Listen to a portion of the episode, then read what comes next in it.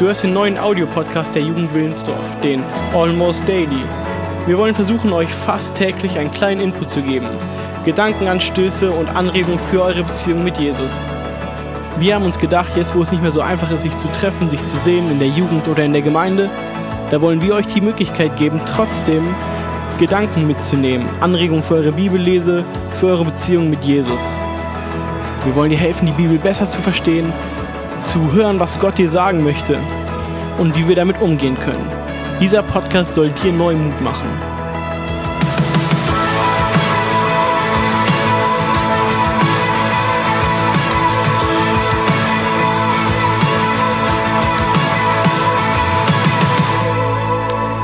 Ja, hallo zusammen.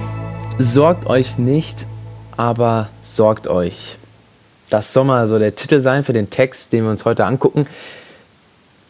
Man könnte nämlich sagen, fast schon Sorge ist unser ähm, täglicher Begleiter derzeit. Schulen schließen. Manche wissen nicht, wie ihr Abitur oder sonstiger Schulabschluss verlaufen wird. Die Planung für das nächste Semester auch unklar. Klopapier schon fünfmal in Folge bei Aldi nichts bekommen. Betriebe und Firmen, Firmen fahren auf ein Minimum runter. Viele haben schon geschlossen. Was da langfristig mit dem ähm, Arbeitsplatz, können wir uns fragen, wo, wie komme ich mit geringerem Gehalt zurecht? Oder Social Distance, was wird aus meinen Freundschaften, wenn wir uns so lange nicht sehen? Oder halt die Krankheit selbst.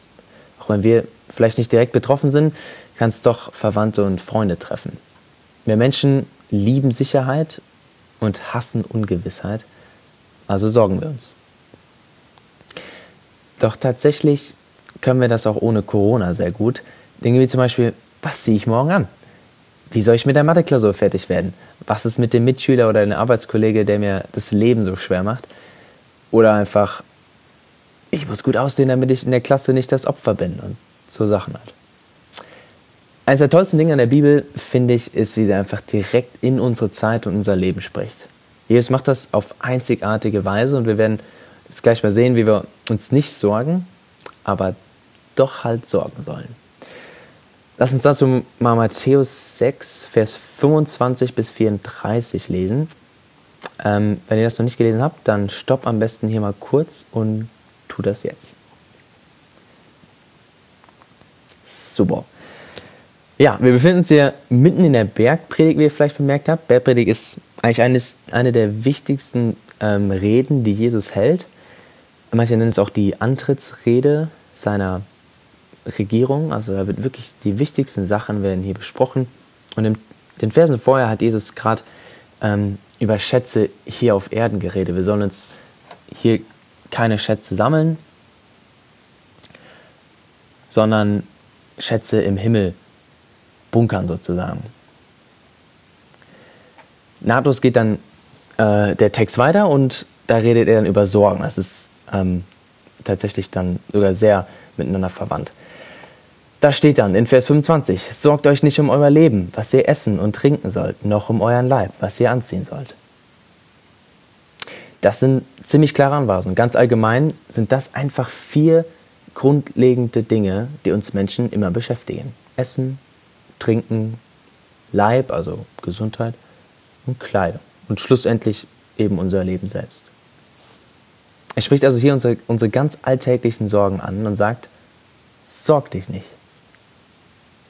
Und damit sind die Sorgen vom Einstieg mit inbegriffen. So Schule, Abschluss, Arbeitsplatz. Wenn du dich fragst, wie soll ich mir unter den Umständen mein Abitur bestehen, dann antwortet Jesus anscheinend dir, sorg dich nicht. Oder um mich herum gehen meine Kollegen mit Kurzarbeit nach Hause. Jesus sagt, sorg dich nicht.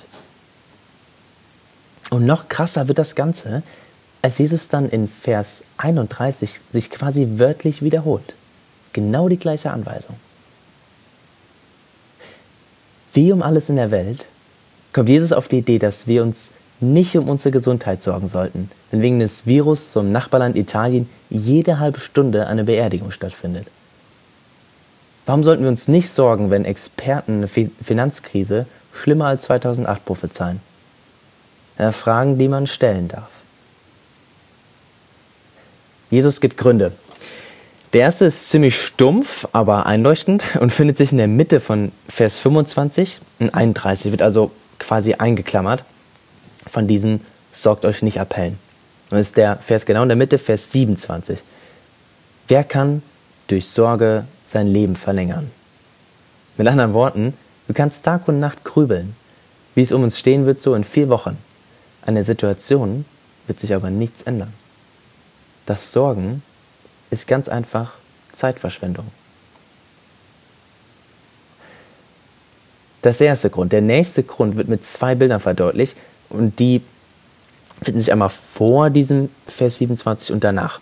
Das ist einmal mit den Vögeln und mit den Lilien, die Blumen, die da genannt werden. Schaut euch die Vögel und die Blumen an.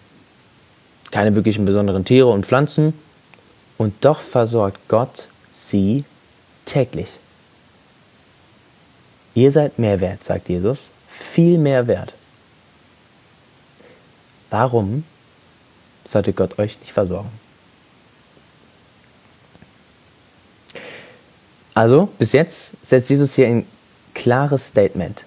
Sorgt euch nicht. Und er gibt uns zwei Gründe, warum. Erstens, es bringt nichts. Und zweitens, Gott kümmert sich darum. Er, es ist in seiner Hand. Vers 31 geht er noch ein bisschen weiter und damit macht er den Sack zu und schließt den ersten Teil ab. Denn danach, also Essen, Trinken und Gesundheit, trachten, das ist sowas, also heißt abzielen, auf, sich bemühen, die Heiden, also alle, die nicht zu Gott gehören. Denn danach trachten die Heiden. Leute, sagt Jesus, für alle, die Gott nicht haben, ist es ganz verständlich, sich um diese kleinen Dinge zu sorgen. Sie haben ja niemand anderen. Aber euer himmlischer Vater weiß, was ihr benötigt.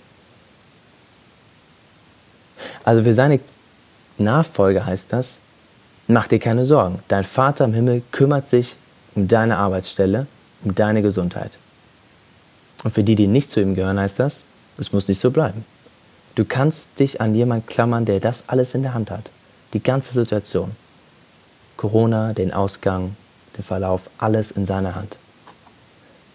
Und das führt uns dann zum Höhepunkt des Textes. Jesus sagt nicht nur, was wir nicht tun sollen, sondern er gibt einen Ausweg. Das ist dann in Vers 33. Da steht, trachtet zuerst nach dem Reich Gottes und seiner Gerechtigkeit, dann wird euch der Rest hinzugefügt werden. Jesus macht hier einen radikalen Blickwechsel. Er verspricht uns nicht, ich kümmere mich um all deine Probleme, sodass du dich um nichts mehr sorgen musst und einfach ein easy, entspanntes Leben hast. Er sagt was ganz anderes. Er sagt, diese Probleme sollen nicht deine Sorge sein. Deine Sorge soll dem Reich Gottes und seiner Gerechtigkeit gelten. Das heißt, wenn ich hier dachte, es geht um mich, um meine Probleme, richtet Jesus den Blick weg von mir auf das, was wirklich zählt. Und das ist sein großer Plan für seine Herrschaft auf Erden und mein Platz darin. Die Sache ist, es fällt uns immer so leicht, uns von Sorgen treiben zu lassen. Aber habt ihr mal nachts wach gelegen und euch gefragt, wie kann ich Gott morgen in meiner Klasse groß machen? Wie kann ich Gott morgen in meiner Klasse gebrauchen? Wie kann ich morgen meiner Familie mit Liebe begegnen, obwohl mir das immer so schwer fällt?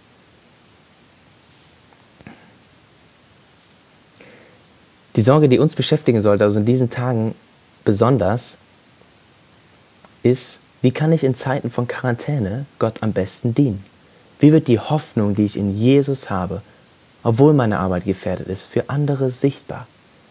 Wie kann ich Freunden, obwohl ich sie nicht mehr sehen kann, davon erzählen, was mir Mut macht?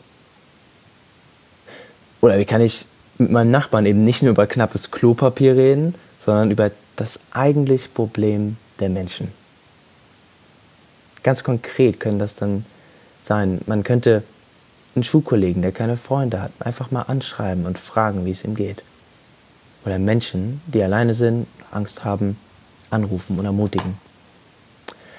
Das Kreisklinikum in Siegen zum Beispiel hat gerade zu einer ähm, Briefaktion für Patienten aufgerufen, die Ostern ohne Besuch auskommen müssen, das ist auch zum Beispiel eine tolle Chance. Da kann man Briefe an die Leute schreiben. Also gibt es halt viele Möglichkeiten. Man kann nicht alles machen, aber Gott gibt uns täglich Gelegenheiten und ganz gewiss auch die nötige Kraft, die Waren wahrzunehmen. Und schönerweise ist das gleichzeitig auch der beste Weg aus meinen alltäglichen Sorgen heraus. Denn der Grund, warum es mir oft so schwer fällt, mich um Gottes tägliche Aufgaben zu kümmern, ist, dass ich morgens aufstehe und schon komplett nur an die Sorgen des Tages denke, an das, was, ähm, was so vor mir liegt, an das, wo ich durch muss, da, wo ich keinen Bock drauf habe. Daran denke ich morgens. Darauf bin ich morgens schon voll fokussiert. Je wichtiger mir aber Gottes Wille für den Tag wird, desto mehr verlieren die Sorgen an Wichtigkeit. Und ich finde es dann einfach ermutigend, wenn der Abschnitt endet. Das ist der zweite Teil von Vers 33. Da steht dann nach diesem Trachte zuerst nach dem Reich Gottes, steht da, so wird euch dies alles hinzugefügt werden. Das heißt, die Dinge von gerade, Gesundheit, Essen, Trinken, Arbeit und Co., die sollen uns gegeben werden. Bedeutet das dann, dass die Klausur, vor der ich mich fürchte, garantiert gelingen wird? Oder der Streit meiner Familie wird sich am nächsten Tag komplett aufgelöst haben? Nee. Sicher nicht, aber Gott verspricht, dass er sich sorgt. Und das ist dann vielleicht nicht so, wie wir es erwarten, aber garantiert vertrauenswürdig. Sorg dich nicht, um was dich Gott schon sorgt, sondern sorg dich um sein Anliegen.